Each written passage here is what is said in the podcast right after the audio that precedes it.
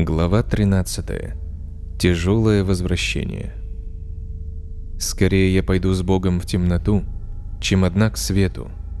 Мэри Брейнард. Где я? Сколько прошло времени? Я спал как убитый, но непрекращающийся шум реки возвращает меня к реальности. Земной рай. Так называется наша ночлежка. Она состоит из нескольких деревянных хижин, стоящих на берегу Ганги. Вчера был один из самых тяжелых дней нашей поездки. Утром мы выехали из отеля «Гималаи». На середине пути дорогу перегородил очередной обвал. Мы тут же двинулись в объезд через настоящие джунгли с оленями, топирами и седыми обезьянами. Однако перед самым выездом мы увидели перед собой еще один обвал и были вынуждены повернуть вспять, пока не приехали в этот земной рай. Что же теперь? Мы полностью зависим от Кришны, который на этот раз действует через индийских дорожных чиновников, если таковые вообще существуют. По нашему плану мы еще вчера должны были приехать в Ришикеш и провести два спокойных дня на берегу Ганги. Вместо этого мы застряли между двух обвалов, а ведь сегодня день явления Шримати Радхарани, один из самых священных дней в году. И я очень расстроен, что нам не удается по-настоящему его отпраздновать. Не исключено, что вторую часть дня мы проведем на колесах. Накинув полотенце на плечо, иду к Ганге. Все тело ноет, как будто вчера каждая из полутора тысяч моих косточек была вынута и вставлялась обратно по крайней мере 20 раз – Утро мы проводим, сосредоточенно повторяя святые имена. Каждый из нас облюбовал себе валун на берегу. Сейчас мы так нуждаемся в тишине и покое. К полудню нам говорят, что дорога временно свободна. Проезжать можно лишь по одному. Нас, однако, эта новость вовсе не радует. Наверное, никому не хочется уезжать из Гималаев. Такое ощущение, что Гималаи не хотят отпускать нас. Должны ли мы вообще уезжать? Может быть, мы не хотим ехать просто потому, что не чувствуем особой охоты проводить такой праздничный день на колесах? После похода в Кедаранатх мы все выбились из сил. И в Ришикеш приезжаем уже совсем изможденные. Время 10 часов вечера. Ночью индийские города превращаются в коварных монстров – это особенно хорошо заметно в удаленных от центра районах. Мы едем через запущенный торговый район Ришикеша. Из темноты выскакивают всевозможные транспортные средства. Удушливые выхлопные газы проникают в легкие. Повсюду сигналят. По улицам мчатся лихие пьяные водители грузовиков. Неясно, учились ли они вообще вождению. Обезьяны на цепях и подготовленные на убой козы – и в дополнение ко всему этому хаосу из железных динамиков доносятся звуки низкопробных индийских шлягеров. Полная непристойность для тех, кто спустился из Гималаев. Мало-помалу в нас накапливается что-то вроде электрического заряда большой мощности. Однако прежде чем добраться до места ночлега, нам нужно переправиться через Гангу. Сразу же после моста начинаются джунгли. Здесь тоже прошли дожди, и дорогу размыло. Наконец-то мы находим гостиницу, адрес которой оставил нам от Мананда. Балагапал не выдерживает и берется сам обеспечить ночлег. Ему уже все действует на нервы. Через час он возвращается. Безуспешно. В Гималаях он не успел побриться, и теперь у него вид разбойника. Уж как он не упрашивал администраторов позволить нам переночевать, ответ был одним и тем же – Иностранцев не принимаем. Да и поздно уже. Такого в Индии мы еще никогда не слышали. Мы заходим еще в несколько ашрамов, но и там получаем отказ. В одном из них нам предложили зал, где мы увидели 50 спящих нищих с собаками. Эти собаки так на нас посмотрели, что мы решили дальше не тревожить их сон. Уже полночь. Мне кажется, что все это неспроста. Наконец мы видим внушающий доверие отель с лиловой неоновой вывеской «Отель Радждип». Я предлагаю попытать счастье здесь. В кабине нашей машины воздух можно резать ножом. Сил нет даже пальцем пошевелить. Мое предложение не принимают, начинается спор. В конце концов Балагапал идет и спрашивает о ценах. Цены просто астрономические. Но поскольку уже далеко за полночь, нам не остается другого выбора. Только почему Балагапал так огрызается? Что вообще происходит? Такое замечательное паломничество грозит окончиться неприятностями. Я прохожу со своим спальным мешком мимо стойки администратора и вдруг вижу огромный портрет одного из новомодных гуру, которые провозгласили себя богом. Еще и это. Хромой служащий проводит меня в мою комнату. Едва я успеваю прилечь на кровать, как тут же понимаю, какая ужасная ночь мне предстоит. В соседней комнате кто-то бренчит на банджо, а с другой стороны через стену слышны стоны и истерический смех какой-то парочки. Звуки такие громкие, будто они барахтаются в моей ванной. Нетрудно догадаться, что мне не удается заснуть. Я снова и снова просыпаюсь, иду под душ, потом снова в кровать.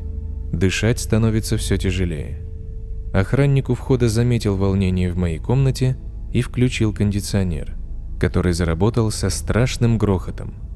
Вначале и правда пошел свежий воздух, но потом что-то заело, и комната наполнилась горячей пылью. Я пробовал выключить кондиционер, но охранник всякий раз заботливо включал его снова. Наконец мною овладел тяжелый сон.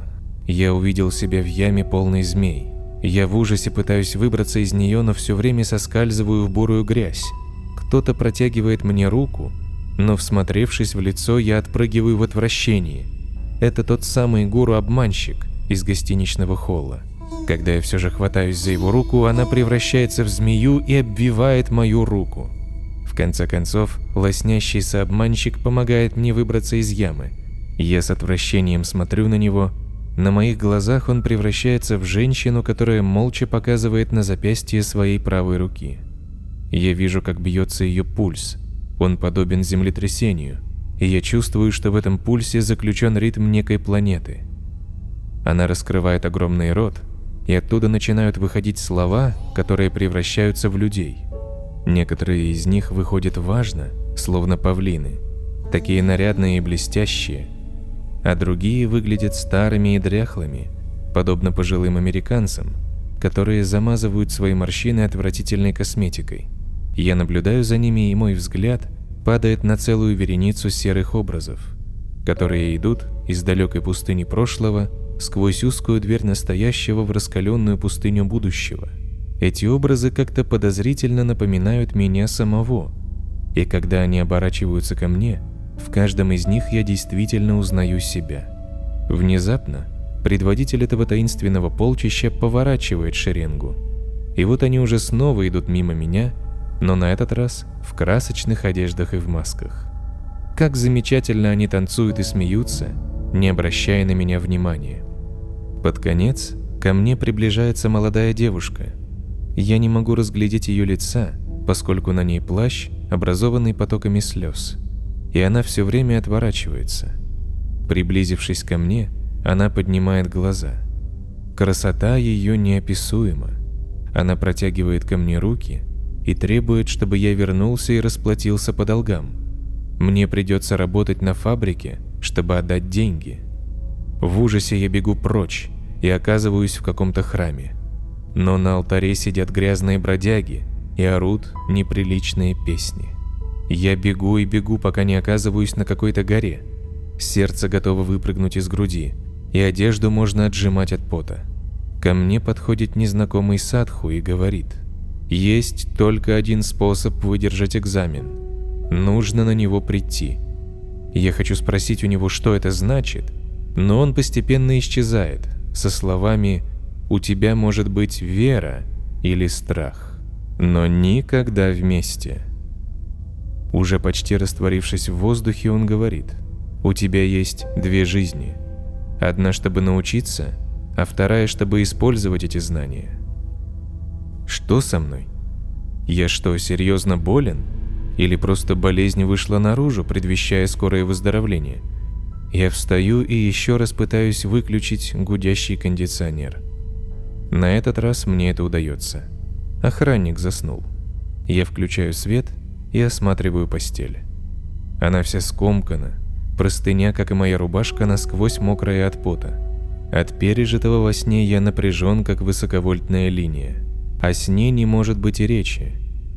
Ладно, тогда немножко уберемся.